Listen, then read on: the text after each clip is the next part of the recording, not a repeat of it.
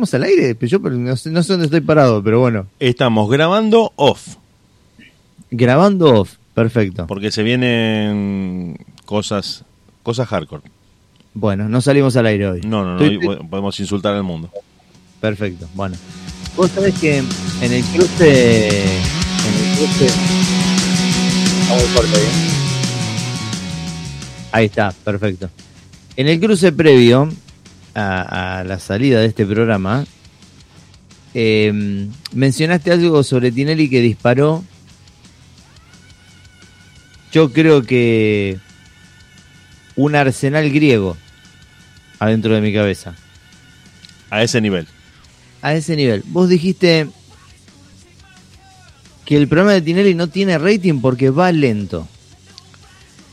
Eh, y tú te cuenta, no, no, pero pará, yo te desarrollo esto porque me, disparaste algo, porque vos sin darte cuenta, lo ataste a algo que ya venías diciendo sobre la red social TikTok. ¿Por qué triunfa la red social TikTok? Me dijiste vos hace poco muy acertadamente. Porque son 10, 15 segundos, video de la gente al palo, tag, al sobre, garrotazo en la nuca y a dormir. Lo que la gente quizás está esperando de Tinelli es exactamente lo mismo. Quizás el programa de Tinelli rindió hace mucho. Yo digo, hay cerebros, hay cráneos grandes de producción atrás del programa de Tinelli. Debe haber algo más que a nosotros se nos está escapando. La gente primero se cansó del, del, cliché de la discusión. Ya saben que es mentira, te leen lo que va a venir. Si el programa está tranquilo, alguien en el jurado tira alguna cosa incisiva para, para, para despertar la ira de algún participante o Jope le hace seña a alguna de las jefas de coach para que se pelee con alguien del jurado. ¿Es realmente que la gente está necesitando esos 10, 15 segundos de TikTok también en el programa de Tinelli y Tinelli no se dio cuenta? ¿Cuál es tu lectura, Dieguito? un temazo, un temazo. Apasionante. No, los medios son, pero mira, una locura total. No, no, no, no, no. Eh, o por lo menos yo lo veo distinto. Yo te diría que mm, lo que a Tinelli le falta, porque no podemos comparar un programa televisivo con un formato de red social que se ve en el celular, que es otro, otro palo totalmente distinto. Porque vos decís que a Tinelli le falta más velocidad. Mm, Pero ¿dónde, dónde la, qué, qué, modificación harías vos? Mira, te cambio la pregunta. ¿Qué modificación harías vos para darle más velocidad, si es que para vos el problema es ese en la producción de Tinelli. Nosotros hablamos de esto eh, hace unos días. Sí. Yo tenía una, una condición, no lo había visto todavía. Al programa. Claro, sabía lo que le había pasado a Tinelli, pero todavía no lo había visto. Bien, bien. Entonces hace eh, tres o cuatro días que lo estoy viendo todas las noches. Muy bueno. ¿Por qué digo no puedo? Darte una opinión o una sobre algo, claro. No lo vi. Sí, conozco el formato, todo lo que vos quieras, pero no lo vi, no lo vi. Me puse a verlo como un televidente, no soy ni analista de los medios, ni comunicador, ni, ni animal de radio, nada. Me puse a verlo como una persona que busca entretenimiento en un programa televisivo de aire. Y se me hizo infumable, se me hizo insoportable porque todo es lacrimógeno, son devoluciones eternas de cartelitos de Instagram interminables. Perseguí tus sueños, seguí tu destino, sé quién quieras ser. Pará la concha de tu madre multiplicado por cinco jurados más lo que agrega Tinelli. Entonces no termina nunca. Y lo que falta para mí, que es lo que le está faltando a Tinelli, olvídate de TikTok, esto es algo televisivo. Es una palabra clave, ritmo. Claro. Hacelo como se te cante, dale ritmo. Dejó de ser un show explosivo el puterío lo que hacía era generar una velocidad y una adrenalina en la que a vos se te pasaban 25 minutos en, una discusión cruzada entre una vedetonga y un jurado. Vos estabas mirando, bueno, para que a ver qué le contesta, está bien. Corrido el puterío y toda esa parte lacrimógena en la que tenés que perseguir tus sueños, se hace imposible de remar, se le cae el encendido. Sí, es un costado melancólico nefasto con la trilladísima música de fondo. Bueno, los no sé si lo viste hoy. Ya está. No sé si lo viste hoy. No, no, no, hoy no. Hoy estuvo Karina la princesita. Ah, sí, esa parte la vi con la madre. Hasta que no encontraron por dónde pincharla para que todos terminaran llorando, Tinelli no dejó de preguntarle, che, ¿qué te pasó hoy? No, no, tuve un buen día. Y hace un año también vengo bastante bien, pero en algún, algún momento traumático de tu pasado y me he sabido sobreponer, pero algo, algo que te haya dolido. Tenía un primo, ahí está, ahí está, háblame de tu primo. Y ahí empezó. Y ahí empezó a revolverle la herida hasta que todos terminaron llorando. Pero es como los noticieros. El otro día estaba viendo una nota en TN que se le había encendido la casa a una mujer y, Bueno. ¿y cómo te sentís en este momento? Y se me encendió la casa. Pero ¿y qué te pasa dentro tuyo en este momento? Y voy a tratar de ver cómo salgo adelante. Pero ¿y tu familia y tu gente? ¿Cómo te sentiste? Te parte al medio esto, ¿no? Y sí, la cosa se largó a llorar. Y claro, Bueno, en algún momento lo tenés que hacer llorar. ¿Tanto vende el llanto, loco? eh, mm, sí, vender siempre vende. Siempre vende el drama. El drama vende siempre. Lo el que drama también- en toda su expresión. Claro, lo que se sabe es que el pasante eh, aprueba, la, la- aprueba la pasantía con un llanto en vivo. Ah, pará, pará, pará, pará. Esa es muy buena. Ahora, Vos mañana empezás en TN. sí. Bueno, como empezás de abajo, yo soy el director de programación y te digo, bueno, arranqué, vos arrancás en la calle. Me sacás un llanto en vivo, te contratamos. Claro, Suerte. te quiebro. Y te mandan a un piquete. Claro. Si haces llorar a un piquetero, estás contratado. en, en un momento eufórico. en un momento eufórico, así. Entonces, garpa eso. Y lo de Tinelli, volviendo al tema de Tinelli, eh, me parece que terminó, eh, bueno, también lo hablábamos la otra vez, en un momento y, y por, eh, por lugares, está pasando por lugares muy trillados.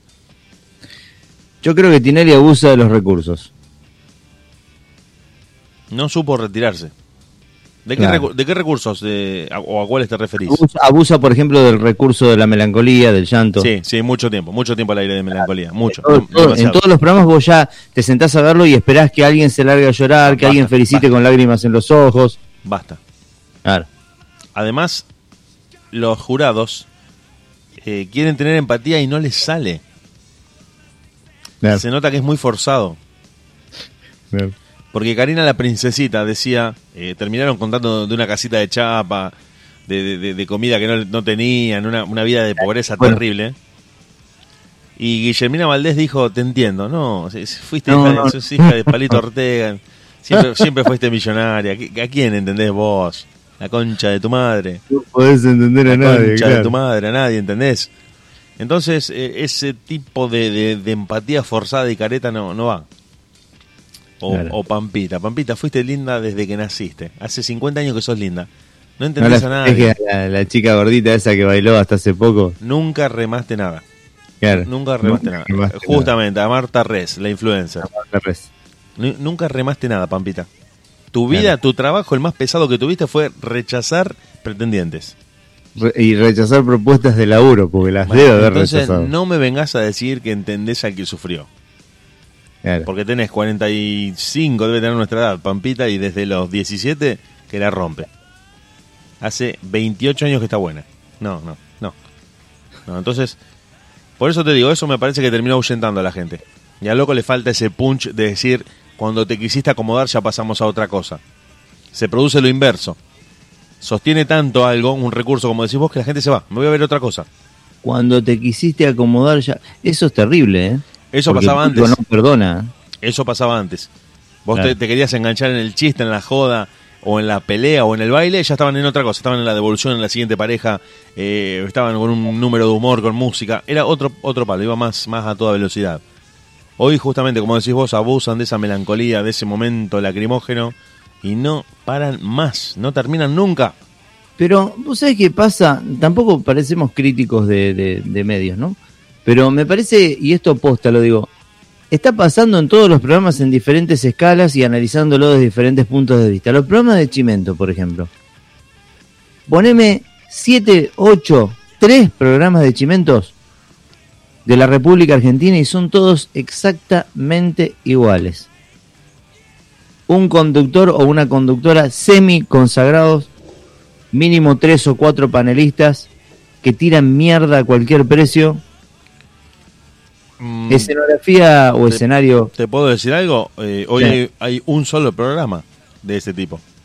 En la televisión abierta, ¿eh? No, no, bueno, yo hablo de televisión por cable. No tenés varios. Ah, bueno. Bueno, no, televisión por cable la verdad que no, no lo estoy mirando, pero sé que en la televisión abierta solamente está de Brito.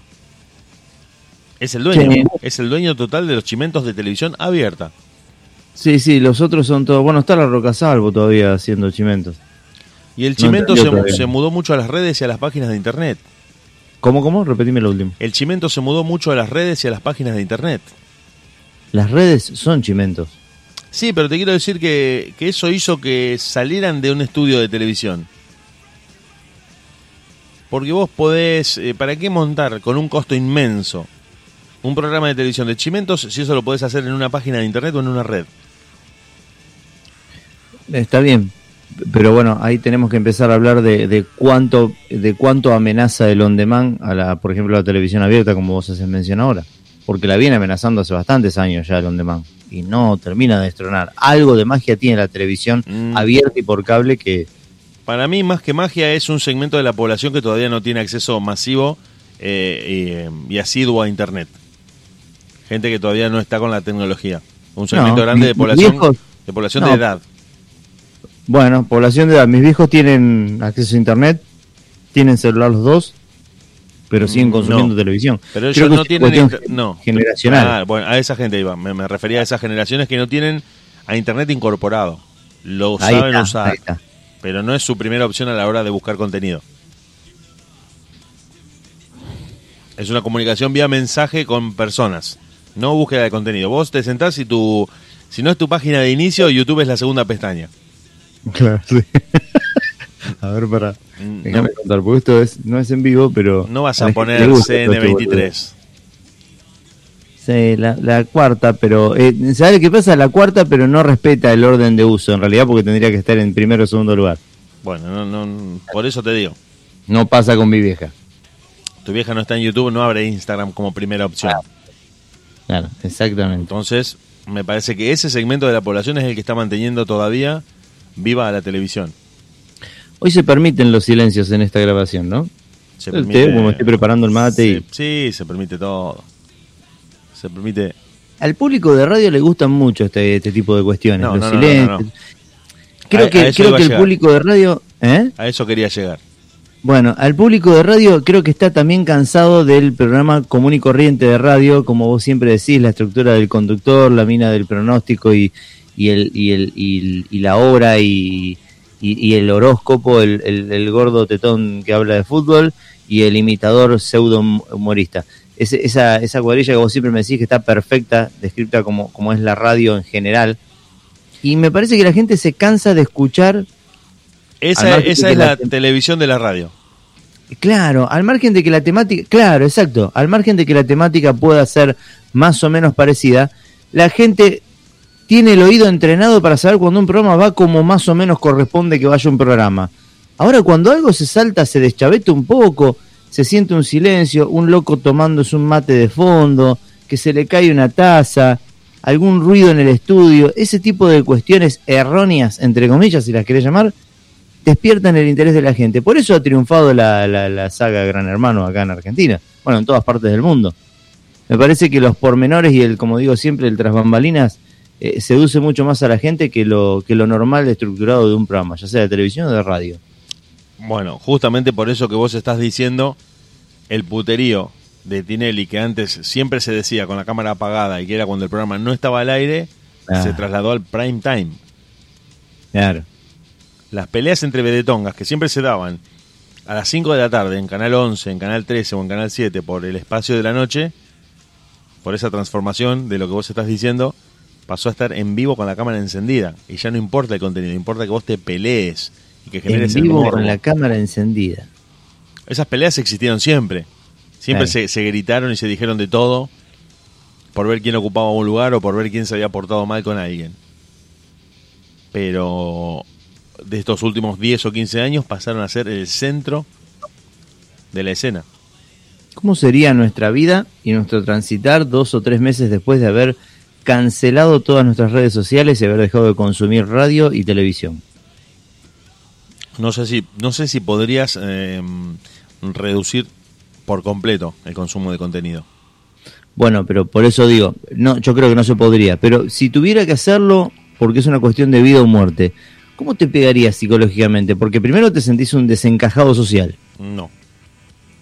¿Por qué no? Lamento disentir, porque yo ya, ya estaría leyendo. Es verdad. Bueno, pero bueno, si podés leer el diario para estar actualizado. Hablo de actualidad, de estar, de estar al palo con, con lo que está Pero pasando. es que en- justamente ese es, el- ese es el gran signo de estos tiempos. Por eso que vos estás diciendo, también es algo que está pasando. Hoy, vos das de baja todas tus redes y aunque lo intentes y aunque hagas el esfuerzo, no podés escaparte a que alguien de alguna manera te haga llegar el contenido del que se está hablando.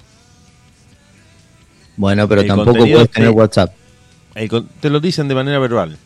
Ah, está. Tendrías que encerrarte en tu casa o irte al Uritorco. Claro, es muy extremo. No hay forma. Te vas a comprar el fiambre y te dice el carnicero, ¿viste que Jimena Barón salió en culo en vivo? Pero la concha de su madre le di baja todas las redes para no saber eso. Y el tipo me está cortando medio kilo de vacío, me cuenta eso. Claro, te vas dos meses a, a Entre Ríos, a la abadía de los monjes benedictinos. Y viene el monje y te dice, le mandé un mensaje a Sol Pérez porque la vi en bolas. Claro, se corre el... Sol Pérez posteó una foto en culo en su Instagram y desde la cuenta del Episcopado de Uruguay, desde la cuenta oficial del Episcopado de Uruguay, alguien le escribió y le dijo, qué lindo para darte toda la noche. Entonces, Yo pensé, posta eso, yo pensé que había sido un like. nada no, no, no, no, no, no, no, ni siquiera un like, le comentó al loco. No. El cura le comentó a Sol Pérez con un comentario a la vista de todos. Es decir, Pero para, no para, te das para, cuenta, no te das cuenta. Es lo mismo de... Vamos, vamos a detenernos acá porque me, me- me disparaste un par de cuestiones. Vos decís, no es el párroco, es quien maneja la cuenta. Perfecto. Pero una persona que maneja una cuenta en el Vaticano, No, no, no, no, en el Episcopado de Uruguay. Episcopado de Uruguay, perdón. Una persona que maneja una cuenta de Instagram del Episcopado de Uruguay, por lo menos tiene una inclinación religiosa, mínimamente Pero mínimo es un religiosa. sacristán, un monaguillo. Claro, o sea que un po eso de- eso generó el culo de Sol Pérez. Pero volvemos a lo mismo de la foto del presidente. Uh. Loco, ¿no te das cuenta de que eso lo va a ver todo el mundo?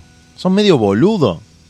Vos sabés que no entendí. ¿Por qué no de- te creas de una este- cuenta que sea Satanás te persigue y le decís a Sol Pérez qué hermoso culo que tenés? Y Claro. cerrás, te, te deslogueás de la cuenta del deslogueás, episcopado. Y no zafás porque ya está, ya quedó publicado. ¿Sabés cuál es el problema también de Internet hoy? Que vos te mandás una cagada de ese tipo en las redes, en un posteo, en un comentario o en un tweet, Alguien le sacó un screenshot. alguien te captura la pantalla. alguien, lo borrás y decís, lo borré, me zafé. No. Los No, tres segundos que estuvo posteado, alguien le hizo una captura de pantalla. Medio segundo basta para desatar un tsunami de Bueno, problemas. entonces no hay forma, no hay forma de que vos puedas controlar lo que posteás eh, y lo que subís a las redes. Por eso no entiendo cómo, habiendo la posibilidad, existiendo la posibilidad de tener una cuenta falsa, de tener una cuenta trucha, de loguearse desde otro dispositivo, le ponen desde cuentas oficiales comentarios o cosas totalmente boludas que los exponen. Claro. Bueno, pero volvemos a lo de Mercedes Morán, ¿era? No, no, no, no, no, no, no, no, no, pará, pará. Lo de Mercedes Morán, bueno, estos días estuve informándome y actualizándome un poco con varias cosas y lo de Mercedes Morán tiene mucho sentido porque está protagonizando la serie argentina número uno en Netflix en este momento, ¿Cuál es? El Reino. El Reino. El Ah, Reino. Diego Peretti, Mercedes Morán, Nancy Duplá y gran elenco, como siempre. ¿Pero Eh, ¿De qué trata la historia? de un eh, pastor evangélico que está como candidato como vice como candidato a vicepresidente con un político que va a ser presidente de la nación y en un acto de campaña al político que va a ser presidente lo apuñalan por la espalda y lo matan. Entonces el pastor queda como el candidato por defecto para ser presidente, la gente empatiza muchísimo con esa situación y es prácticamente un hecho que el loco va a ganar las elecciones. Y en una de las escenas promocionales llega, creo que es Joaquín Furriel, vestido de traje con, con pinta de garca, diciéndole, nosotros te vamos a hacer presidente, bajo nuestro control y supervisión. Claro. La Qué linda serie, ¿eh? La organización a la que pertenezco ya me dio instrucciones de todo lo que vas a tener que decir, hacer y no decir y no hacer. Claro. ¿Vos viste algún alguna preventa o empezaste a ver No, no, eso que te estoy contando es el tráiler. Eso, eso es lo que se vendió. Eso es lo que se mostró. Ya tiene buenas críticas, ya tiene buenas reseñas. También pueden ser eh, alentadas por algún propósito comercial de difusión. Pero estando en Netflix no perdés nada con pincharla y por lo menos darle una oportunidad. Sí, no tenés que moverte y pagar en una sala de cine. Exacto. Ah, eso es lo que se muestra. Y además, bueno, parece que la historia del pastor es eh, muy turbia llena de secretos muy oscuros e inconfesables, al punto de que la Asociación Cristiana de Iglesias Evangélicas de la República Argentina, ASIERA, por sus siglas, lanzó un comunicado, además de una denuncia penal, por propaganda fascista en contra de las confesiones religiosas de Argentina promovidas por los productores de esta serie. O sea que hay una controversia alrededor de esta serie inmensa que no hizo más que generarle más publicidad todavía. Es decir, si antes tenía ganas de verla, con esto que te acabo de contar, prácticamente me vas a dejar hablando solo y te vas a ir a ver el reino. Pero vos crees en esa controversia y me sonó a campaña publicitaria. A mí me sonó eh, a que los evangelistas son demasiado sensibles o que pueden haberse querido colgar de esa publicidad para reforzar su fe. Cualquiera de las dos hipótesis es válida. De todas maneras, eh, toda controversia siempre genera el consumo irónico. Siempre genera esto de que vos criticás algo. Genera el consumo irónico. Vos lo criticás tanto que terminas haciéndole la publicidad de lo que querías evitar. Exacto. No importa que hablen mal de mí, el tema es que hablen. El tema es que hablen. No importa si hablan mal o bien. Mientras hablen, no hay problema. No hay publicidad mala. exactamente. Hay publicidad, efectiva o no efectiva. Exacto. Exacto. Puedes hablar toneladas de bosta de algo mientras se lo termines poniendo a la gente en la cabeza, ya es suficiente para que el resto lo haga el consumidor. Y quizás a Tinelli le solucionaría el problema esto. De hacer un detrás de escena en vez de un show match. Estás a punto de ser contratado por la, por la productora de la FLIA, porque si le das esa solución a Tinelli y el tipo tiene el rating que espera, es muy probable que te llamen porque no sabe qué hacer y realmente no sabe qué hacer porque no hay cambios en la... Literal, literal, no sabe qué hacer. Claro. Tiene un equipo de 20 cráneos a los que, como en las escenas de Los Simpsons, cuando se ve el hombre radioactivo, Burns o algunos de los de Tommy Daly, tiene una mesa donde hay 8 monos, 10 monos y les dice, manga de idiotas, denme una solución a esto porque se hunde el programa y ustedes están despedidos en 3, 2, 1. Diego, a mí hay algo que me quema la cabeza mucho más allá de todo esto, es el tema guita Vos fíjate que a pesar de los nefastos resultados de la producción, hoy se sigue sosteniendo, el tipo sigue pagando sueldos, sigue manteniendo las campañas, bueno, la gente, las empresas siguen publicitando en su programa, o sea que sigue habiendo una industria multimillonaria atrás de medio punto de rating. Y cuando tenía 30... No, no, no es que Tinelli no sabe la que tiene. Claro. No, no, Tinelli no sabe la que tiene. El tema es que para la gente que tiene mucha guita, ganar un millón de dólares en un día cuando podría haber ganado 10 es un gusto amargo. Claro, claro. Cualquiera de nosotros dice, no, ¿cómo? Ganaste un millón de dólares en un día, tendrías que estar contento. Podría haber ganado 50. Sí, sí, sí, eh, eh, todo es siempre respectivamente. Tinelli cada noche piensa en la plata que perdió de ganar y no en la que ganó. Yo mido un metro ochenta y dos. Si me paro al lado de Carlitos Balá, soy un loco alto. Pero me mira Jordan al lado y me dice, todo es respecto a qué. Entonces el loco con el tema guita es exactamente lo mismo. Sí. Para mí, justo Carlitos yo, yo estaba pensando en la enana Noelia, por ejemplo. Bueno, Noelia, Noelia Pomba. Sí, sí, también, más violento el cambio. Porque Carlitos Balá mide 1,81. Igual si están Jordan y la enana, yo me corro y sale Felatio. Eh, sí, está en el next videos en Midchet. claro, ¿En, qué sector? ¿En qué segmento? Midchet, enanas. qué linda mezcla. Bueno, eh, pero antes de, irnos y entrar a, todo esto de las noticias, quiero decir una última cosa con respecto a este análisis de los medios. En la radio, en la radio, en el horario prime time de la mañana, hay un cruce entre dos periodistas que se da siempre a la mañana sin música y sin ningún tipo de, velocidad, ni ritmo, ni adrenalina, que dado el contenido que tratan siempre es muy entretenido de escuchar. Dado el contenido que tratan siempre es muy entretenido de escuchar. Entonces te quiero decir que la radio eh, para mí es la vereda de enfrente de la tele. La televisión es, es bosta y en cantidad. Y la radio, La radio es buen contenido. claro, con otro pulso, con otro pulso. Porque, por ejemplo, vos, eh, bueno, mirá cómo será todo esto que vivimos, que todavía no me pude sentar a mandarte el audio de Afganistán, una locura. Claro, Eh, justamente llamaron a un eh, pastor, a un sheikh, eh, que es así, justamente es el nombre, el sheikh, eh, argentino, pero musulmán, eh, especializado en sociología y en política internacional, para que explicara lo de Afganistán. El tipo dio una clase magistral a las 9 de la mañana en la radio mirá vos. explicando un montón de cosas que no se saben de, de Afganistán acá, contando básicamente cuál es la situación para que uno tenga una idea, por lo menos de conjunto, porque es extremadamente compleja la situación. No es que, porque de pronto viste que acá en Argentina somos infectólogos, especialistas en el conflicto Palestina-Israel y ahora somos todos eh, sociólogos de Afganistán. Pero. Contó muchas cosas que se pierden en la noticia televisiva que ayudan a entender muchas cosas, que ayudan a entender muchas cosas de, de un país cuanto menos raro, cuanto menos muy particular. Es un arma de doble filo. El, el noticiero argentino particularmente es un arma de doble filo hoy.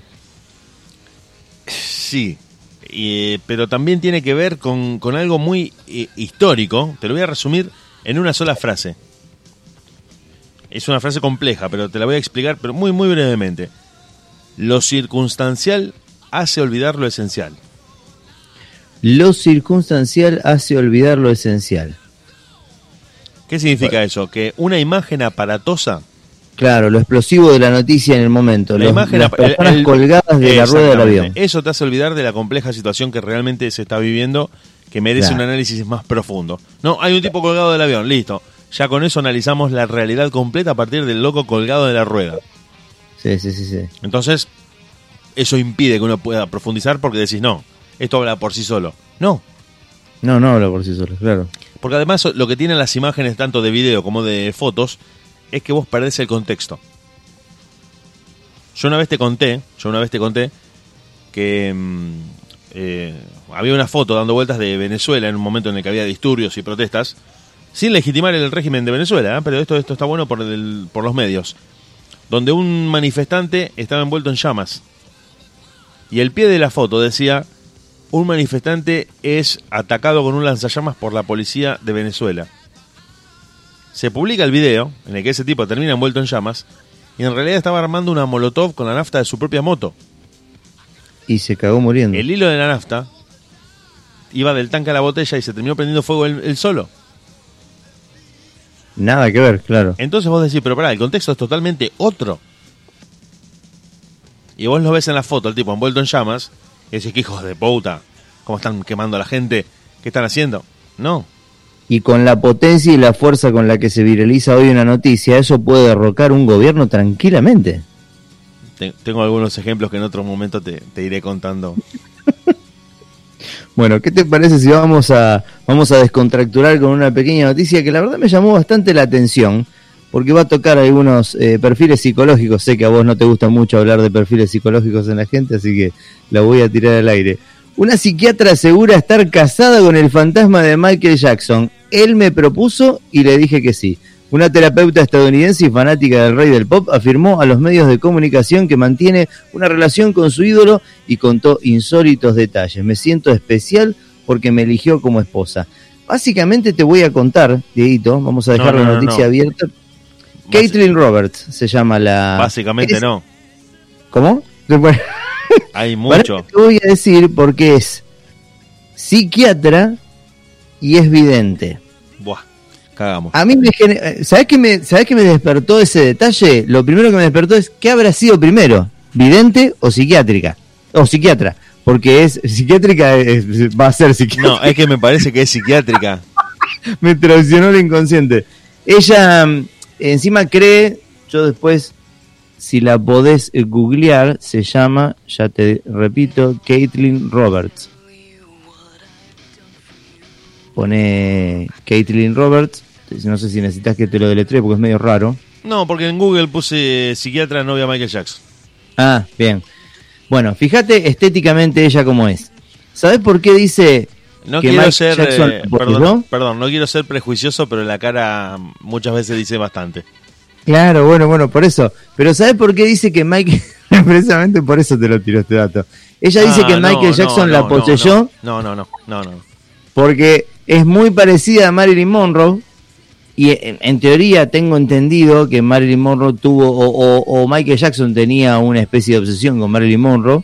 Entonces dice que ella fue poseída por Michael Jackson básicamente por eso. Dice que se lleva bien que Michael Jackson insulta mucho que suele ser bastante ordinario pero que está conforme con su convivencia. Eh, y para que te digo, asimismo contó que el fallecido artista la sigue todo el tiempo, incluso cuando tiene que ir al baño, aunque bajo su lógica no son más que momentos especiales de unión. Eh, también señaló que le encantan las galletas y lamentó, hablando de Michael Jackson, ¿no? Y lamentó que propinara demasiados insultos, mucho más de lo que esperaba que hiciera, explicó. Con total seriedad, ¿no? ¿Qué sé yo? Yo a Eh, veces pienso, ¿cómo afecta? ¿Cuántos profesionales de este tipo hay ejerciendo y que no terminan en noticia? Pero que tienen esta locura craneada desde temprana edad y te están tratando de solucionar la vida a vos, que te sentás y depositas absolutamente toda la confianza. Y ojo que no estamos hablando de una psicóloga, estamos hablando de una psiquiatra que tiene matrícula para recetar un medicamento. me gustaría ver si eso está chequeado.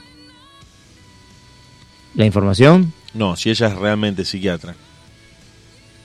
Bueno, conozco el caso, un caso local de una psicóloga que se adosaba el título de psicóloga y en realidad era coach ontológica que daba tratamientos de psicología, te pedía que la pasaras a buscar con dos reposeras y el mate y te llevaba a la costanera de la ciudad y te cobraba 1.500 pesos la hora.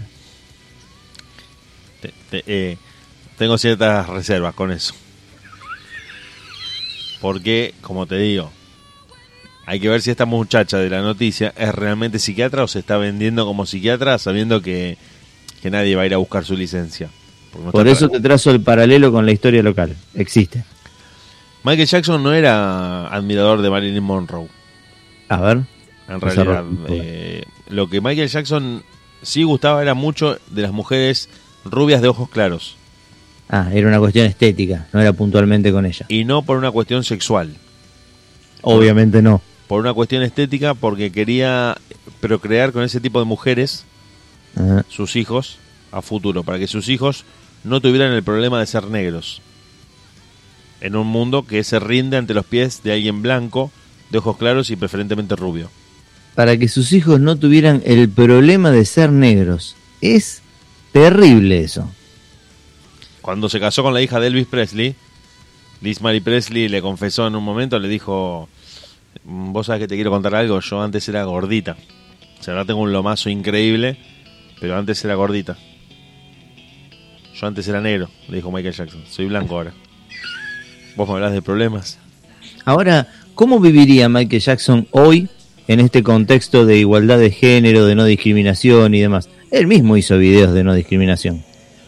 Eh, no, no nos estamos olvidando de algo. Michael Jackson andaba con barbijo en los 80. Claro. En un Bueno, escenario de no. pandemia en este momento estaría flotando en un dron eternamente sobrevolando el mundo. Claro. Y realmente estaría en Tuvalu. Eso, claro. E- Exacto. Es un buen dato ese que tirás. Michael Jackson tenía barbijo en los 80. Es muy ¿Es fuerte. verdad que ensayaba en una cámara aireada cerrada especialmente para él, que no tenía contacto con sus músicos, que tenía, era medio un Montgomery Burns, así de- El loco punto- tenía, tenía el síndrome de los tres chiflados. ¿Cuál, ¿Cómo el síndrome de este chiflado? Que lo- las enfermedades querían entrar todas por la puerta al mismo tiempo y, y no podían porque chocaban. Cualquier pequeño desbalance. Pero Terrible. eh, el loco dormía en una cámara hiperbárica. Cámara hiperbárica. Sí. ¿Cuál es el objetivo de dormir en una cámara hiperbárica? Optimizar el, el oxígeno. ¿Pero qué deficiencia tenía él con el, con el tema respiratorio? ¿O, o era solamente que no- detestaba hasta lo que respiraba? La cámara hiperbárica le garantizaba eh, no estar durmiendo en una habitación donde circulara también dióxido de carbono. que contribuía a, a contaminar la- las vías respiratorias. Es decir, vos te vas a dormir ahora. Estoy pensando en otra actriz que Vos- hacía algo muy similar con el sexo opuesto. Dale. Vos te vas a dormir ahora. Sí. Te acostás en tu habitación, cerrás la puerta porque, bueno, no está tan caluroso a la noche y hace un poco de frío. Cerrás la puerta. Sí. Empezás a, a respirar y vos tomás el oxígeno que hay en la habitación y empezás a, a emanar dióxido de carbono. Sí. Ese dióxido de carbono no se va a ninguna parte porque no hay plantas en tu habitación. Buen Es decir, dato. queda recirculando ahí. El del vivero mañana va a estar contento, lo voy a ir a comprar a todo. Que compras un potus y lo pones en el rincón, tu calidad de vida va a cambiar. Y vos volvés a respirar ese dióxido de carbono, ese aire enrarecido ya con dióxido de carbono, y no tenés aire de calidad a la noche mientras dormís. O sea que no estaba tan loco.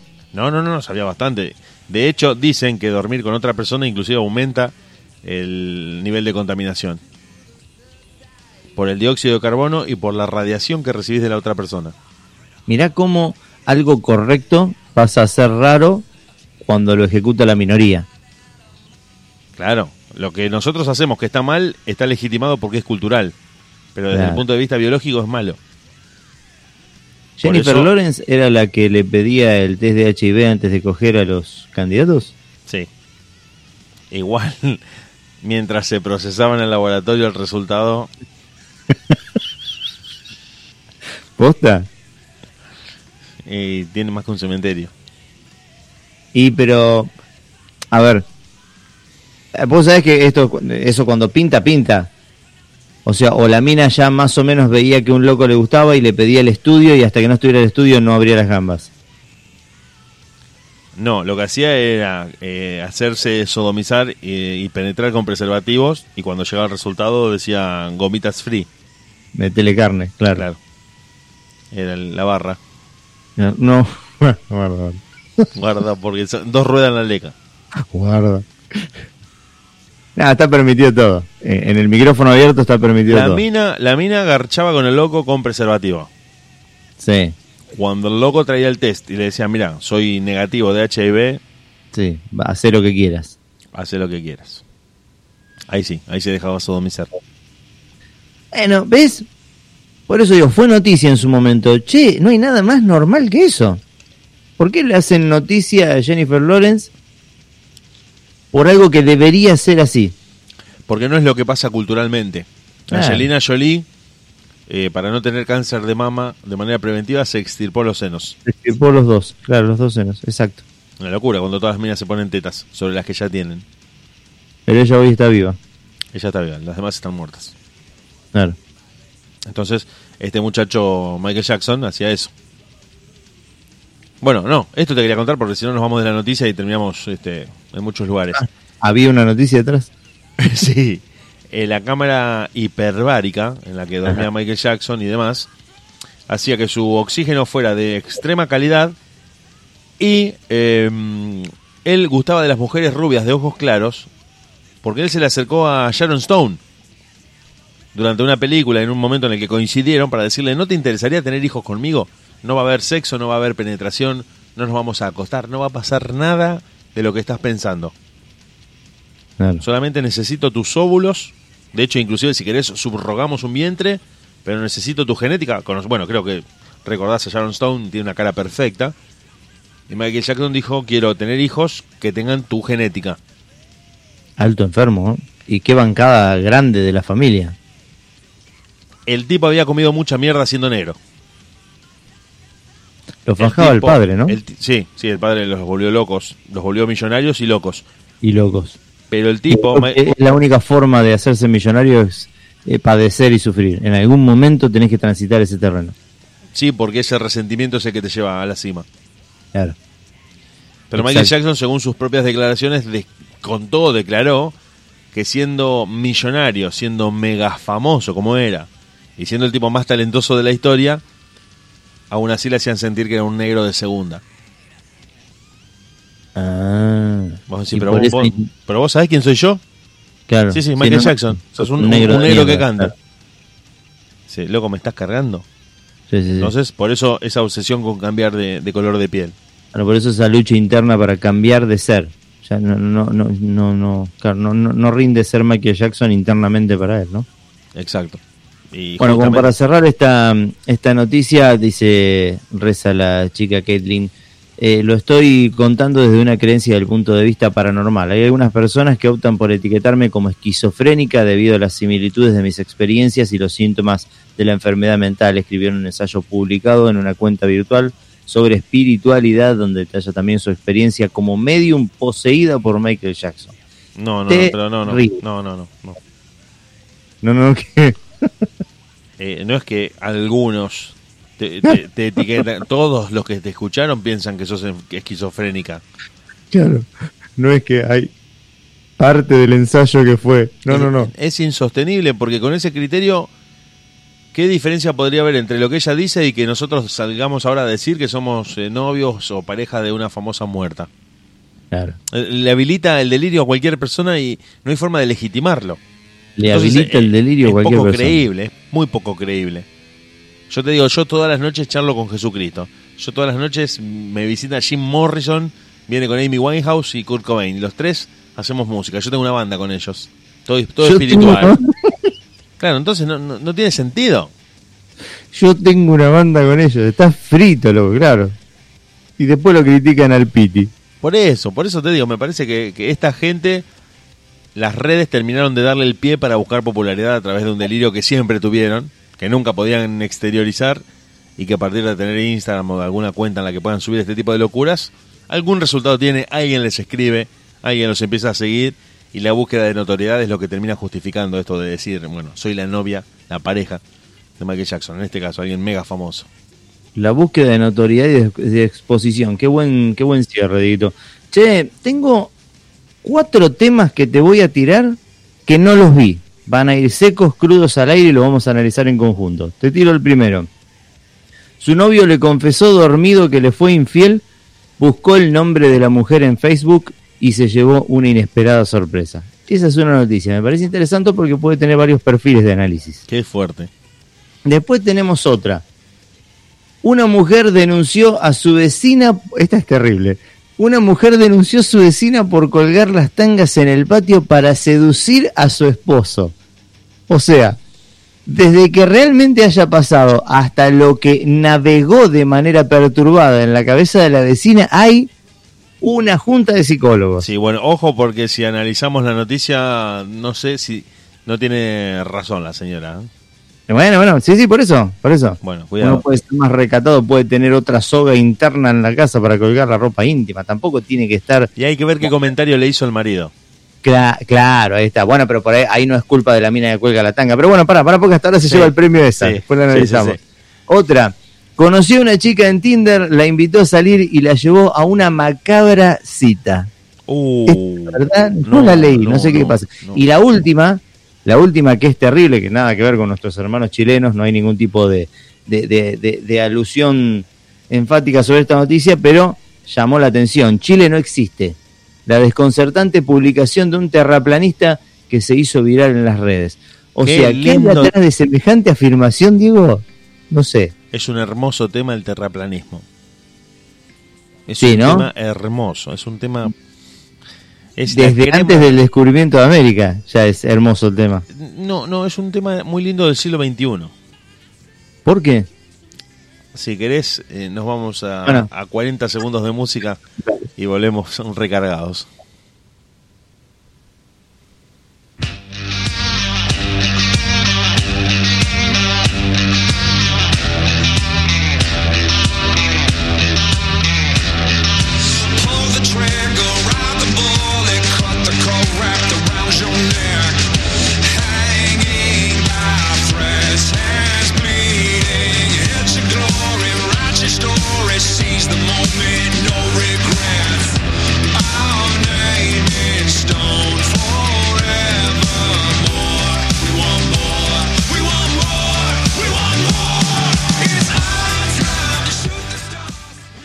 Me quedé pensando y no sé realmente por dónde arrancar. No sé, porque quiero hablar de todo. Es que, a ver, puede quedar algo en el tintero también. No, no, no necesariamente lo tenemos que tirar todo ahí en el tapete, pero A mí me gustó mucho, me gustaron dos. La de Chile me parece eh, muy buena para analizar, pero también me gustó la de la mujer que cuelga las tangas en el patio. ¿Sabemos la ubicación geográfica de esa noticia? La de la mujer Sí, que cuelga las tangas. Eh, porque eso también dice mucho. ¿no? México, Ah, bien, bien, latinos. exactamente. En un pueblo cercano a la ciudad turística de Playa del Carmen. Uh, qué lindo, sí. Sí, sí, una zona muy, muy linda. Me, me- ya, está, ya entré en esta. La denunciante llamó al 911 para que una patrulla detuviera a una joven de 23 años, dato no menor la edad, quien ponía a secar su ropa interior justo en el día y horario en el que su vecino tenía franco. Pará, pará, pará. Acá tenemos un dato fundamental. Si la pendeja sacaba las tangas al sol cuando el flaco, el vecino, tenía franco y solamente y la mujer del flaco notó que era repetitivo el tema de secada de tangas en el franco del loco, acá hay algo que me parece que la noticia debería terminar en el siguiente punto, punto final. La señora había sorprendido infraganti al hombre quien miraba fijamente las prendas. Claro, pasa que despierta mucho morbo. Una mujer denunció esta semana a su vecina de 23 años por tener sus tangas eh, para presuntamente seducir a su esposo que vive en el estado mexicano de Quintana Roo en un pueblo cercano a la ciudad turística de Playa del Carmen. Según especificaron los medios locales, los policías quedaron sorprendidos cuando la mujer los eh, solicitó para realizar esta inusual denuncia. Despierta el morbo hasta de los canas. Los uniformados decidieron asistir a la vivienda ubicada en la colonia Las Brisas eh, para calmar el tenso conflicto que se había creado entre la mujer denunciante y su vecina. Según informó el medio El Heraldo de México, la demanda de la mujer se basa en que la joven quebranta la buena moral. ¿Hay alguna imagen legal para la buena moral, digo? Sí, sí, sí, por supuesto, por supuesto. Sí, La- ¿eh? Hay moral y buenas costumbres, es el, el apartado. Bien, Vos no, perfecto. po- no podés salir en bolas en una terraza si sabés que eso da a la ventana donde hay chicos, por ejemplo. O donde hay una- un matrimonio, vive un matrimonio y vos estás en bolas. Che, estoy en mi casa. Pero Sí, no pasa más allá de una advertencia, a menos que sea repetitivo, no, no, es, no es No, encarcelable. no Claro. tiene una sanción penal, pero sí contravencional. Perfecto, está claro. Cuando las autoridades arribaron, escucha esto, eh, la denunciante eh, llamada Subitza, eh, de 42 años, dijo que su vecina quería provocarla al tratar de seducir a su esposo mediante un método inusual, es decir, tendía sus tangas en el patio que limita con su casa para hacerlas visibles y así atraer la atención del hombre. La denunciante le confirmó a la policía que el hecho de que su vecina tienda sus tangas en el patio, que está lindero a su casa, había sido una fuente de problemas con su esposo en repetidas oportunidades. Por ese motivo, la mujer se cansó de la situación que se repetía una y otra vez y decidió denunciar a la joven que fue calificada por su pizza que es la mujer que denuncia, como una mujer impúdica. Al parecer, la señora había sorprendido infraganti a su marido, quien espiaba mirando fijamente y embobado las tangas de su vecina desde una ventanita de su casa, mientras la impúdica mujer se disponía a lavar sus prendas interiores. Yo digo, hasta acá no noto nada del otro mundo, o sea, y si lo encuentra clavándose una puñeta mirando ex videos, ¿qué hace la mujer? ¿Lo asesina? ¿Cuánto para decir sobre esto? Eh, depende mucho de la relación que tengan entre los dos. La relación de pareja es determinante Claro. para decir, che, hasta dónde sí y Buen hasta punto. dónde no. Si sos un cabeza de termo y todo para vos es una situación de celos, no hay nada que te solucione la vida. Porque mira a un, a un actor de cine que estás enamorado de Brad Pitt. No me mires, míralo Brad Pitt, andate con él. No, idiota. No se va a ir con Brad Pitt ni aunque lo quiera. La acompañás a tu mujer a un recital de, de Ricky Martin o de Luis Miguel y aunque ella te diga es el tipo más hermoso que vi en mi vida, si vos tenés dos gramos de cerebro, no va a pasar de una de, de verlo, de fantasear o de lo que sea y queda ahí. Entonces, si vos sos un celoso o una celosa y tenés una doquina en la cabeza, cualquier situación, por mínima que sea, va a ser un conflicto. Saludaste a una vecina, tenés una compañera de laburo, lo que sea va a ser una situación de un escándalo. Porque también estoy pensando que esta vecina, que colgaba las tangas justo cuando el loco tenía Franco, también hasta me da a pensar que había una relación clandestina entre ellos. Claro, exacto. Y ella le decía, bueno, el día que no nos podemos ver, que es el día que tenés Franco, porque tenés que estar con tu señora todo el día, te cuelgo la tanga para que te acuerdes de mí. Y el bueno, loco- pero el loco hay se- bastante, pero bastante boludo él. De última, no hagas tanto show para que tu mujer se dé cuenta. no sabes. No, es raro. Para mí no había nada ahí. O también puede pasar que eh, si era una pareja de cierta edad y de cierto tiempo conviviendo, la mujer en lugar de el erotismo optó por la comodidad y se empezó a comprar las bombachas color carne que van hasta la rodilla. Y el loco Claro. dijo, vieja, ¿no pensaste en una tanga de encaje de, de vez en cuando para un No, no. aniversario, para alguna fecha en especial? No, viejo, quiero estar cómoda, estas bombachas color piel son lo mejor. Y la Para la ahí- carpa de circo color piel que se la pone con un pantalón blanco, con uno negro. claro. Exacto, y por ahí la vecina de 23 años, como decís vos, colgaba una tanga roja con encaje, un hilo dental, Claro. una tirita y el loco dijo, vieja, copate. Copate porque, Igual- porque siento que estoy con una media res, siento que duermo con una media res. Claro, claro. Igual debe haber sido medio enfermizo el, el mirar del tipo, porque por más celosa que Pero sea, también si pienso vos- esto, si la, la- a ver, a ver, tratemos de ver la situación. Si la mina que colgaba las tangas lo ve al Eh. loco con los ojos blancos, con cara de jeropa, lascivo, mordiéndose un dedo, y esa situación la excita, ¿eso la habrá alentado a seguir colgando las tangas? sigue haciéndolo. Claro. Porque si la mina por ahí dice, no, este loco es muy creepy, no las voy a colgar eh, a la vista, las voy a colgar adentro porque me dio, me dio cosa la cara de pervertido. Claro. Bueno, toma, toma Ah. esa decisión. Pero si a la flaca le gustó el jueguito y lo ve que el loco dice, "Ah, ¿colgaste la ropa? ¿Eh?", Entonces, me parece que ahí se genera un, un ida y vuelta. Hay minas que no quieren que un hombre se les acerque, solo quieren despertar el deseo, pero a distancia.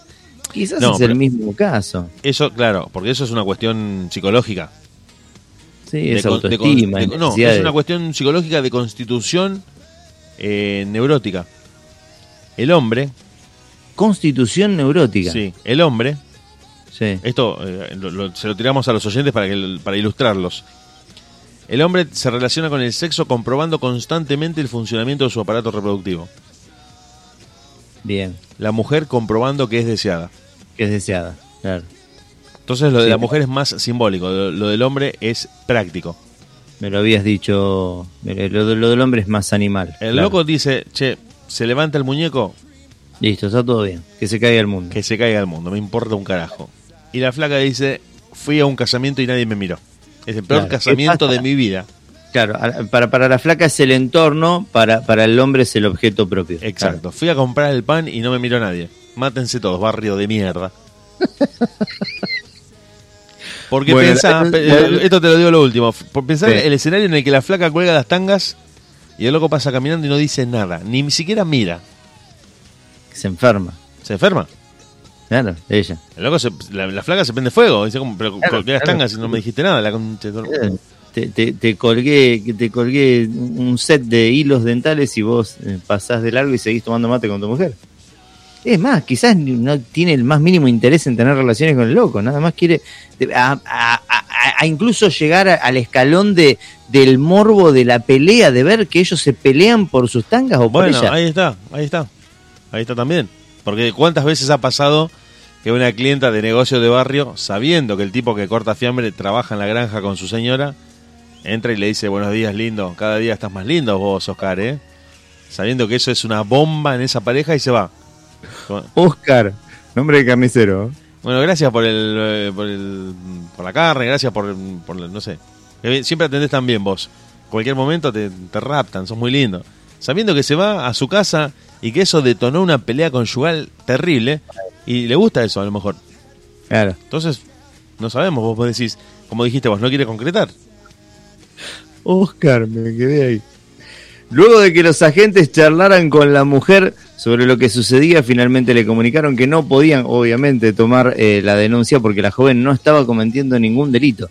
Pese a la indignación que tenía la señora, la policía le aconsejó que debía, esta es terrible, le aconsejó que debía llegar a un acuerdo con la muchacha para evitar posteriormente conflictos. ¿Qué, qué acuerdo? ¿Qué te, va- te van a mandar a hablar con la flaca de 23 virulos y decirle que engordá, le van a decir? No, No, no, sé no, no, Yo creo que la policía ahí está mediando en caliente. Sabe que Una humilde soluciona eso, Diego. Dos hileras más de ladrillo, chao. Sí, bueno, bueno, ese, ese es otro tema también muy interesante, pero la policía en ese momento, resolviendo la situación en caliente, tiene que tirar algo para, Sí, para calmar un poco los ánimos. Sabe que a los tres días la mina va a volver a colgar las tangas. ¿Lo saben? Claro, lo Pero en ese momento le dicen, mira, descolgadas, no la tiendas más, mañana pasamos a ver si está colgada la ropa, como en caliente. Después, a la semana, ya la cana no pasa más y la mina vuelve a colgar las tangas. Entonces, eh, lo hacen de manera circunstancial como para salir del paso. No creo que solucione nada realmente. Qué bajón no poder salir al patio de tu casa, loco. Porque tenés la mirada de tu mujer en la nuca. Para vos y para tu mujer. Claro, para los dos. Es vos incómoda sufrís la y tu mujer también lo padece. Pero yo creo que es. eh, yo he visto casos similares de, de, de- de infidelidad, incluso cuando la vecina no es superior a la mujer que tenés en tu casa. Lo he visto con gente allegada. Es una cuestión de. Es lo que no tengo. Bueno, eh, eh, ese es, prácticamente es para hacer una conferencia. es para hacer una conferencia sobre ese punto. Bueno, sí. pero vamos a dejarlo acá. Vamos al tema de Chile no existe, por favor, porque me quedo. Hermoso, hermoso, espectacular. Bueno, la desconcertante publicación de un terraplanista que se hizo viral en las redes con el argumento de que las casas parecen de cartón y que las personas que viven allí son actores. Un usuario sostuvo en un grupo de Facebook llamado Tierra Plana España que el país eh, trasandino no es real. Eh, si a teorías conspirativas nos referimos, los terraplanistas, quienes defienden que nuestro planeta es plano y no una esfera achatada en los polos, eh, habían quedado un poco en el olvido luego de que eh, surgiesen nuevas conspiraciones, como es el caso de eh, quien realiza falsas y alocadas conjeturas alrededor de las vacunas del COVID-19 y sobre todo lo que rodea la enfermedad. Sin embargo, los conspiradores terraplanistas volvieron al centro de la escena y con afirmaciones más desconcertantes. ¿Por qué dijiste en un momento antes cuando te vendí la noticia que era un temún del siglo XXI? ¿Vos- ¿Eso dijiste o Sí, no, no, no, no, dije eso, dije eso. Y vos hiciste referencia a la antigüedad. Ajá. En la antigüedad era por una cuestión científica, por una cuestión de desconocimiento, por una Sí. cuestión en la que uno no tenía forma casi de comprobarlo. No, no había la, la posibilidad de decir, bueno, se creían muchos mitos, los dragones, la catarata en la que terminaba el horizonte, que llegabas navegando hasta el horizonte y te caías por una cascada. Bueno, había muchas cosas que se creían y que después fueron, Horrible. fueron refutadas. Dragones. Ahí está. Pero hoy, hoy que esta teoría recobró muchísima fuerza a partir de las redes, de la conspiración, de lo que se piensa y demás, le permitió a muchos virgos sacar rédito de esto, explotarlo y tener seguidores y principalmente eso que se llama mujer, acercarse a eso que se llama mujer. Claro. Les permitió a muchos virgochos que no tenían forma, pero ni remota de acercarse a una mina, atraer por lo menos a una nerdita, que atraída por justamente por esa teoría en la que el loco se ve como un gurú, decir, bueno, este es me- medio capo, mira, inteligente, mira lo que plantea. Porque Daría vos- cualquier cosa por escuchar una charla íntima entre la nerdita groupie no. Del, del gurú nefasto. el loco le debe tirar tres o cuatro giladas de que la Tierra es plana, un par de datos, le dice, sacate todo, la concha de tu madre. Lo que te lo que te a mí me llamó mucho la atención y que lo estuve siguiendo al tema todo el año pasado lo estuve siguiendo siguiendo el Mirá terraplanismo eh, casualmente hay un chileno que lo sostiene eh, y un argentino el argentino bueno un caso eh, espectacular en la que el loco se volvió influencer gracias a dar conferencias sobre la tierra plana Influencer, influencer monotemático sobre ese tema. habla solamente de eso claro claro pero tiene un montón de teorías un montón de Pero explicaciones no es el problema el loco, digo. El problema es que tiene público. Y ahí está. ¿Cuál es el país donde reside la mayor cantidad de idiotas de la galaxia?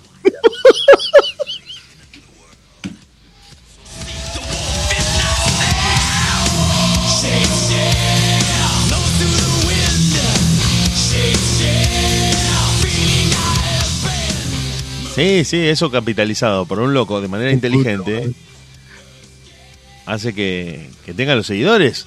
Entonces, vos te pones a pensar y lo, al tipo lo llamaban de las radios, lo, lo llamaron de la televisión, estuvo dando charlas. ¿Entendés a dónde hemos llegado? Bueno, pero ¿cuánto podés sostenerlo, friki? Si vos entras a sus videos y entras a sus cuentas, Sí. tienen más seguidores que un famoso. Entonces, por más que vos digas, pero lo que estás diciendo es una estupidez de proporciones incalculables, el tipo tiene los seguidores, lo bancan y nadie se atreve ni siquiera a refutar lo que está diciendo. Bueno, la Qué gente- quemados estamos, ¿eh? siempre alguien hay. Siempre alguien hay. Eh, es un chiste lo que hacen. Es un chiste porque inclusive para demostrar que la Tierra es plana, recurran a herramientas que demuestran que la Tierra es una esfera. Es- la verdad que es muy chistoso. Mirá lo que dice este payaso. He estado viendo este documental de Chile y cada vez tengo más claro que no existe. En su argumentación detalló que las casas parecen de cartón y las personas se nota que son actores porque incluso a veces miran a cámara. Y si estás filmando un documental, en algún momento alguien te va a mirar a la cámara. Además, aseguró que no conoce a nadie que alguna vez haya estado en ese país. Esta descabellada idea parece sacada de uno de los párrafos de La invención de Morel, eh, de Bioy Casares. Calculo que debes conocer esa obra de Guito, pero no, no es literatura, es simplemente una afirmación de la vida real totalmente desconcertante. Dice, he visto algunas fotos, pero seguro que sean eh, imagen generada por computadora, el famoso CGI.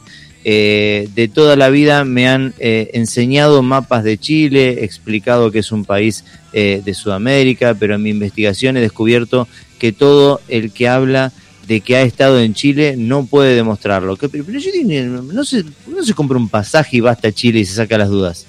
En eso consiste el terraplanismo, No, en sostener no, una boludez con, con argumentos falaces. Pero loco es un capo. ¿Para qué va a ir a No, Chile? ni hablar, por lo que mueve el loco, sí, ni hablar. Con es el Arjona de, de, Con esas, de eh. Pero claro, con esos argumentos logró frotarle la entrepierna a alguien del sexo femenino. Claro, chao, ya está. Lo No logró, ya lo logró el tipo, porque sabía que no tiene ningún talento, posiblemente sea un gordo tetón de esos que están en internet. Y el tipo dice, ¿cuándo me voy a levantar una mina? Tengo que llamar la atención de alguna manera. Claro.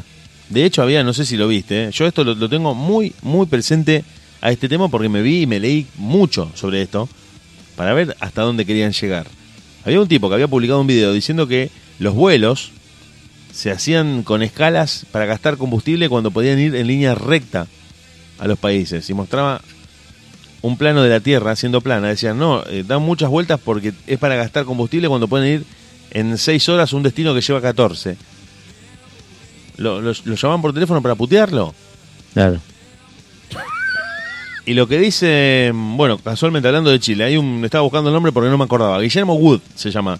El- es un arquitecto chileno que el tipo sostiene que la Tierra es plana. Pero en qué, a ver, ¿cómo, cómo pueden ellos eh, sostener ese argumento? ¿Cómo lo defienden? Primero, las, las fotos de la NASA son falsas. Según su teoría. Pero, pero claro, pero ¿cómo demuestran que las fotos de la... Hay que refutarle a la, a Bueno, la NASA porque- una, una imagen. Porque mostraron las fotos de manera detallada y hay segmentos de la foto que están repetidos. De la Tierra, que se repiten en distintos lugares del planeta Tierra. Los locos de la NASA le intentaron explicarle, se tomaron el tiempo de explicarle los locos, imagínate. Dijeron, pedazo de pelotudo, ¿sabes qué pasa? Que una foto de la Tierra tiene un pixelado tan descomunal que todavía no se han inventado cámaras, ni aunque sea las cámaras de la NASA, que pueda sacar una foto total de la Tierra, por lo cual hay que ir montando una sobre otra para dar la, la imagen total. Por lo que vas a encontrar segmentos repetidos, algún que otro pixelado, porque es una cantidad enorme de, mm, de objetivo el que se necesita para sacar una foto a la Tierra. Entonces el loco basado en eso decía que la Tierra podía ser plana. Después dicen que muchas imágenes, si la Tierra fuera curva, no se deberían ver eh, en línea recta y que deberían verse eh, como a, a través de una loma. Claro. Y no. Los de la NASA, una vez más, contaron hasta 10, tomaron aire y dijeron, pero este tipo es un idiota. Eh, Escuchame, primero que la Tierra no es esférica, en eso estamos de acuerdo, le dijeron los de la NASA. Sí. Bueno, es plana, le dijo loco, no, idiota, no. La No, Tierra idiota. tiene una forma que se llama geoide. Es decir, es de una particularidad única en el universo. Tiene forma de planeta Tierra, punto. Tiene forma de planeta Tierra. A lo que el loco dijo, ¿por qué le dicen planeta si es esférica? No, dice, a este, hay que- a este hay que reventarlo contra el piso a patadas en la cabeza. Hay que reventarlo a patadas en la cabeza. Y aunque le explicaron y aunque se demostró, creo que es una, cosa totalmente obvia demostrar que la Tierra es esférica, el tipo sigue diciendo y sigue sosteniendo que la Tierra es como un disco, como un CD, que está rodeado por un paredón de hielo que sería lo que creemos que es la Antártida o los polos. Mm. Y dice que el- la Luna y el Sol giran alrededor, así, en una especie de calecita, sobre ese, sobre ese CD que es la Tierra, y que no hay esfera como, como dicen que hay. O sea que nosotros no giramos alrededor del Sol, sino que todo lo contrario. El Sol gira alrededor de la Tierra, una cosa Ahora terrible. vuelvo a lo mismo. O sea, mirá qué fenómeno maravilloso, ¿no? Que tengan tantos seguidores, aún no pudiendo demostrarlo científicamente, porque la NASA sí tiene argumentos científicos, ellos no. Es, una especie loco- de religión. Pero es que es un chiste que se cuenta solo porque al loco le preguntaron cuál era su fundamento científico y dijo, vi 50 videos de YouTube. El periodista no sabía si el loco estaba esperando un remate del chiste, es en un momento larga una carcajada, o él realmente está convencido de lo que está diciendo. ¿Vos te dijo eso? Es un completo imbécil. Pero ¿y cómo defendía el terraplanista hace 200 años atrás que la Tierra era plana y no redonda? No, no, no, no. Eh, Este, este dice esa, barrabasada. el de antes era un tipo que no conocía ni la escuela ni la educación formal. La creencia Bien. de la Tierra de plana es antigua pero milenaria. O sea, se sabe que es una esfera, o que por lo menos tiene esta forma desde los griegos, no desde Claro. Colón. Claro. Hace muchísimo que se sabe que la Tierra tiene esta forma. Pero estos tipos reflotaron esta teoría y por lo visto, está comprobado, que han convencido a un montón de gente y han logrado que la gente se enganche con las boludeces que dicen, a pesar de que no tienen ninguna prueba real. Y publican videos y publican conferencias y suben cosas y la gente los sigue. Y la gente lo sigue. Por eso digo, no es el que genera y el que habla de, sino el público consumidor. Ahí en- eso... claro, entran muchos a burlarse y a boludearlos, pero hay un montón No, de gente no, que los hablar. sigue. Sí, pero ese asusta el número de seguidores. Por eso te digo, si entras a sus cuentas en las redes, te das cuenta que no es un bobo al que tres o cuatro tipos le dan bola. Son muchos. De hecho, hay una sociedad en Estados Unidos que se llama Sociedad de la Tierra Plana. Sociedad de la Tierra plana. Y se encuentran todos los años a compartir conocimientos convencidos de que la Tierra es plana. No es que parece, eso realmente parece una, una convención de actores. Porque vos decís, loco, están por publicitar algo, están por hacer una película, están involucrados en algo medio marketinero. No, no, no. Son 50 boludos que se juntan todos los años a decir, no, mira, esta es otra prueba de que la Tierra es plana. Me van a querer matar muchos, pero es una especie también de símil convención de superhéroes de Marvel en donde van todos disfrazados o de hentai, de manga, que van todos disfrazados como pelotudos creyéndose que son los de las historietas. Nada más que acá esta gente piensa que la Tierra es plana. Pero hay una Y gran diferencia. Me, Hay me una gran... encantaría ver los diálogos. Bueno, pero hay una gran diferencia con esa gente, con la de los cómics. No intentan convencer a los demás de nada Buen punto. y son muy conscientes de que esos personajes son ficticios y que ellos intentan imitarlos. No te dicen Batman existe. El loco sabe que Batman es de un cómic, es de una película y dice, bueno, yo me disfrazo como Batman o como el hombre araña, pero sé que me estoy disfrazando. Te voy a buscar el comentario en YouTube de un loco disfrazado de Flash diciendo que siente que corre más que el resto. Bueno, no, no, está bien, está bien. Pero, pero pensá que el objetivo oculto de eso es ganar Sí. seguidores o levantarse una mina. Punto, buen punto. Los locos, lo- el grueso de los fanáticos saben que son personajes de ficción que ellos admiran, que gustan de, de seguirlos, de bueno, de, de tener como su póster, la película y demás, pero no te dicen, che, tenemos que creer que esta gente vive entre nosotros. No te dicen esa estupidez. En cambio, los terraplanistas te dicen, vivimos en una tierra plana y la NASA nos engaña. O Entonces, sea que es ellos muy piensan fuerte. que es eh, la Tierra es habitable de un lado del plano, del otro lado no hay no hay nada. no hay absolutamente nada, no hay nada. Y, y de hecho creen en la existencia de un domo.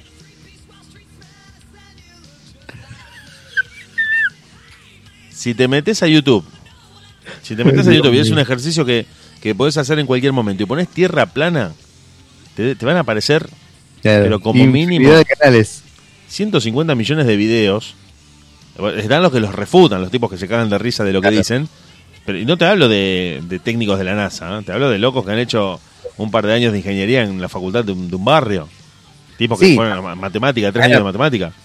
Pero no son boludos energúmenos que a los que papá le paga el eh, internet y le da una buena compu. No, no, son gente que también ha estudiado. O sea, eso es lo raro. Son locos que te vuelvo a repetir, no, Nada es raro, digo, nada es raro. ni siquiera son especialistas, ya saben que es una estupidez. Claro. pero se descubrió. El loco de acá se llama Iru Landucci. Te, te tiro el nombre por si lo querés buscar. Irulanducci. El loco se llama Iru Landucci, es un millennial. eh, no sé, debe tener. No sé cuántos. Bueno, vamos a entrar al, al canal de YouTube de Iru Landucci. Lo tenemos acá. No, el loco es un, un capo total.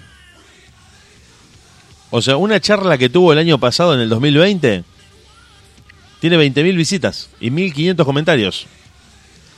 A ver, Irulanducci. O sea, no Tiene es. primero cara de loco normal. No veo nada raro en él. De hecho, está tomando un mate como yo. Tranquilamente podría ser yo. Es que es un loco común el, loco, el flaco. Sí, es un loco común y corriente. Déjame ver, 20 20.693 visitas. 14 de diciembre del 2020, una transmisión en vivo. Transmisión en vivo, ¿eh? 20.600 visitas. Sí, sí, él se define como un investigador independiente, un capo total. Lo llaman por teléfono de las radios. Bueno, ahora se apagó un poco todo esto, ¿no? Con la pandemia se se les terminó el curro. Pero en el momento, en el 2018-19, los flacos, pero lo que curraron con eso no tiene nombre. Igual que Guillermo Wood, este chileno que te digo que, que sostiene que la Tierra es plana. Mirá el... Claro, es una especie de, de conspiración. Anacleto Burnell, un comentario que le hacen en el Y- canal de este muchacho. lo- los, nombres, los nombres son, dan, dan para- dan un poco Ah, para risa. claro. La Tierra es una holografía plano dimensional. Poco falta para saber la verdad de todo esto. Sí. Sí, sí. De hecho, son los mismos locos que dicen que en el centro de la Tierra que el, eh, es hueca. Que el Eh, centro de la Tierra es hueco. Ahí le voy a poner un comentario a esta gente. No la ponen nunca ustedes, ¿no? Comentar. Vamos, vamos a hacer un poco de bardo. Ahí le pregunté qué frecuencia sexual tienen, básicamente. De hecho, eh, el ejemplo que hacían ellos para demostrar que la Tierra no podía ser esférica era agarrar una pelotita de tenis, volcarle con una botella de agua mineral un chorro de agua sobre la pelotita de tenis y decían, ven que el agua se vuelca, ¿cómo puede ser que el océano se mantenga en la Tierra? Qué idiota, Dios mío. Entonces, ese tipo de argumentos, primero que permitió que mucha gente lo boludeara, porque no se dan cuenta que es el mismo principio el que hace que la- el agua caiga de la pelotita de tenis y que se sostenga en el globo en los mares. Es exactamente el mismo principio, son unos idiotas. Pero eso es lo que dicen. Claro. Es- eso es lo que dicen para eh, sostener que la Tierra es plana.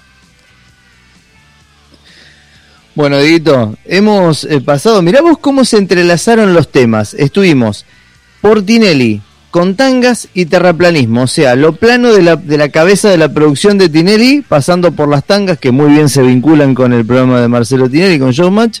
La verdad que hemos tenido una variedad de, de ramificaciones en cada uno de los temas. Yo no tengo más nada para decir, saludo a toda la gente del otro lado, la cita obligada como siempre. Creo que se va a empezar a llamar micrófono abierto los viernes, este de última. Algo así, algo así. bueno. Así que enganchense al aire que nosotros todos los viernes vamos a estar con vos y con la gente que se vaya a ir conectando y les vamos a avisar por las redes que todos los viernes a la noche estamos acá. Nos vamos.